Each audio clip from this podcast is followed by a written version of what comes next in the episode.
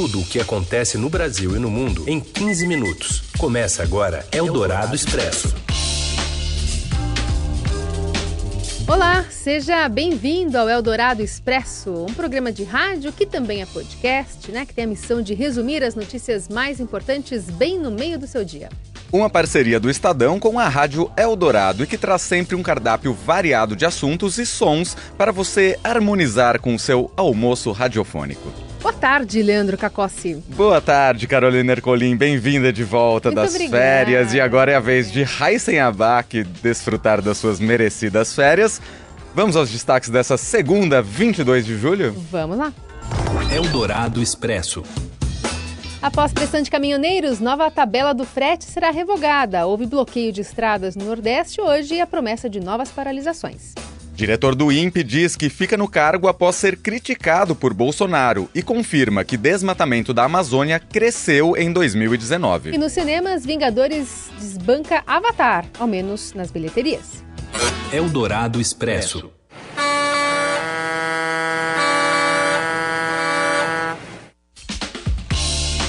Ministro Tarcísio Freitas prometeu ontem à noite revogar a tabela do frete até quarta-feira, quando haverá uma nova rodada de negociação. Os caminhoneiros começaram um movimento de greve nesta segunda.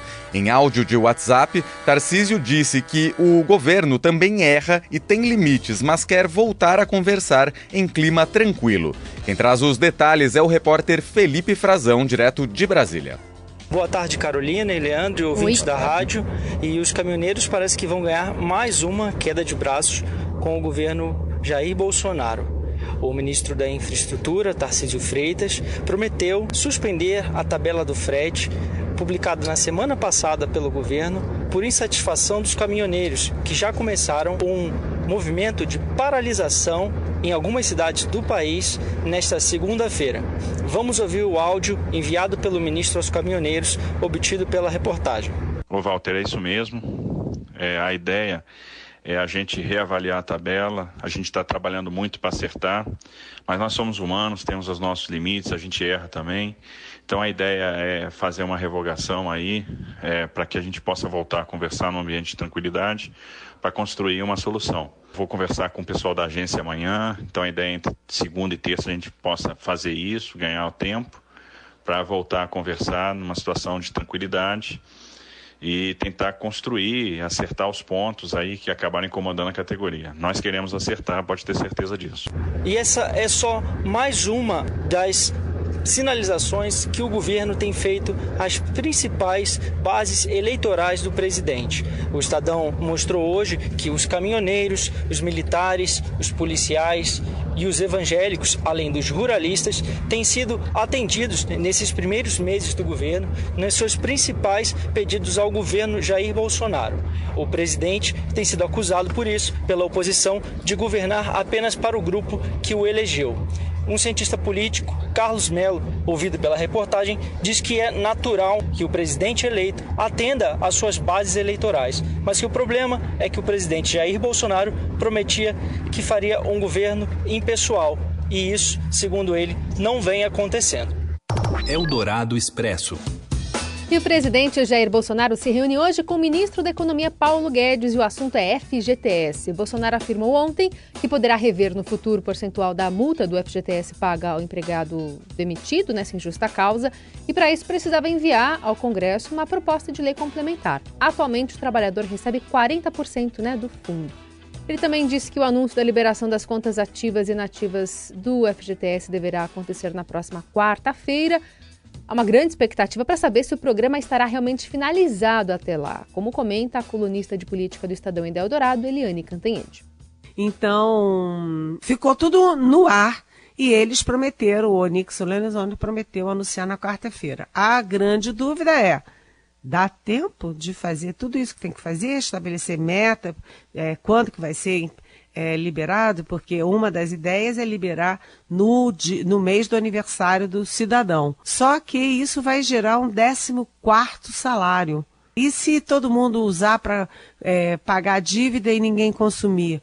É, e uma vez por ano é suficiente para impactar aí a, a- a- aquecer a economia? Eldorado Expresso. Depois de uma visita à NASA nos Estados Unidos, onde o ministro da Ciência e Tecnologia, Marcos Pontes, acompanhou as celebrações dos 50 anos da chegada do homem à Lua. O ex-astronauta aterrissa no Brasil e tem pela frente um problema estratosférico. O caso dos dados que apontam o crescimento do desmatamento no Brasil pelo INPE e as críticas do presidente Bolsonaro ao diretor do Instituto Nacional de Pesquisas Espaciais, Ricardo Galvão. Galvão rebateu o presidente em entrevista ao Estadão neste fim de semana. Ele disse que não pedirá demissão, como fez o economista Joaquim Levi quando estava à frente do BNDES. Quanto a mim, eu fiquei realmente aborrecido, porque ele, na minha opinião, o que ele fez, fez um jogo que ele fez com o Joaquim Levi, né? Tomou uma atitude pusilânime, covarde, de fazer uma declaração em público, esperando que talvez eu peça demissão. Mas eu não vou fazer. Sou um senhor de 71 anos, membro da Academia Brasileira de Ciência, e não, não vou aceitar uma ofensa desse tipo. Ele que tem coragem de me mentir frente a frente e justificar por que ele está fazendo. Na tréplica, Bolsonaro disse agora que o diretor do INPE deverá dar explicações ao ministro Marcos Pontes e a Ricardo Salles, do Meio Ambiente.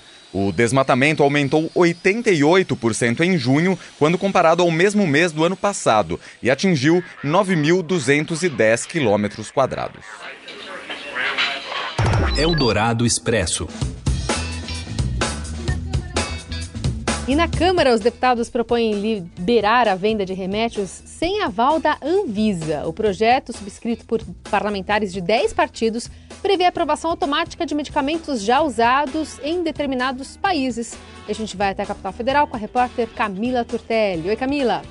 Oi, pessoal da Rádio Dourado. Foi protocolado na Câmara, no começo desse mês, um projeto de lei que é do deputado General Peternelli, que é do PSL de São Paulo, que propõe o seguinte: ele quer que medicamentos, remédios que já tenham autorização para circular em países como Estados Unidos, Canadá, Japão e também nas nações da União Europeia sejam validados automaticamente aqui no Brasil. Ou seja, o fabricante tem interesse de vender o remédio no, no Brasil, ele pede o registro para a Anvisa, mas a Anvisa, em vez de passar por todo um sistema de avaliação, ela já daria automaticamente essa validação para que o remédio possa ser vendido aqui no Brasil também. A questão é polêmica. A justificativa do autor do projeto, que é o general Peternelli, é que hoje em dia a Anvisa leva muito tempo para autorizar esses remédios. Ele cita um prazo aí que é superior a 500 dias e que isso prejudica a vida, principalmente de pacientes de doenças raras. Por outro lado, a Anvisa e algumas autoridades parlamentares ligadas ao setor da saúde dizem que um projeto como esse fere a autonomia do país, reduz os poderes da Anvisa e que é necessário que toda substância química, um remédio, medicamento que venha circular no país seja avaliado pelo órgão competente do país, que no caso é a Anvisa. Então, assim, existe o projeto, ele foi protocolado, ele teve o aval de outra dezena de, de, de deputados, é, mas ele ainda está num, numa fase meio embrionária na Câmara, ele tem que passar por, por comissões, ele tem que passar por todo o debate da Câmara, depois do Senado, para que possa um dia, talvez, vir a se tornar lei. É isso, um abraço. Obrigada, Camila, que vai atualizando a gente aqui sobre esse assunto. Eldorado Expresso. O 5G, quinta geração de telefonia móvel, já é uma realidade em vários países e em 2021 chegará ao Brasil. O leilão das frequências acontece no ano que vem, deve movimentar 20 bilhões de reais e é chamado pela Anatel como a quarta revolução industrial. Modernizar a indústria, PIB vai crescer, sistemas de transporte serão reformulados, é o que diz a reportagem de hoje, que está lá no site do Estadão, estadão.com.br. Eldorado Expresso.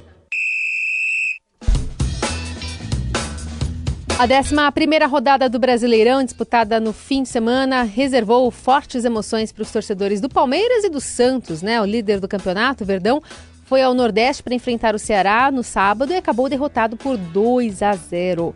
Já o vice-líder Santos enfrentou Botafogo no Rio de Janeiro e venceu por 1 a 0. Com isso, o Alvinegro da Vila Belmiro chegou aos mesmos 26 pontos do Palmeiras e deixou a disputa pela primeira posição ainda mais acirrada. E o fim de semana também marcou três confrontos dos times de maior torcida do país, Corinthians e Flamengo, com destaque para o futebol feminino. As informações vêm com ele, o quase mito, né? Robson Morelli, editor de esportes aqui do Estadão. Ontem teve três Flamengo, Corinthians e Flamengo. Flamengo e Corinthians na cidade de São Paulo. Teve no Sub-20, lá no Parque São Jorge, na Fazendinha, de moleques. Foi 2 a 2 Teve no Pacaembu, é, as meninas, né? Uhum. Campeonato Brasileiro Feminino. Corinthians ganhou de 1 a 0 e teve em Itaquera é, o Corinthians empatou 1 a 1. Então foram três jogos, o Corinthians não perdeu nenhum, ganhou um com as meninas e empatou, empatou dois. E assim, torcida para todos os lados, né? Lá em Itaquera, claro, foi a maior parte. Na Fazendinha, só familiares dos jogadores, né? Uhum. E no Pacaembu, futebol feminino, 3.800 pessoas entre parentes, entre amigos, entre gente que queria ver, ficou sabendo do jogo feminino e está acompanhando mais o futebol feminino. A rodada do Brasileirão termina hoje com o jogo entre São Paulo e Chapecoense às 8 da noite no Morumbi. Eldorado Expresso.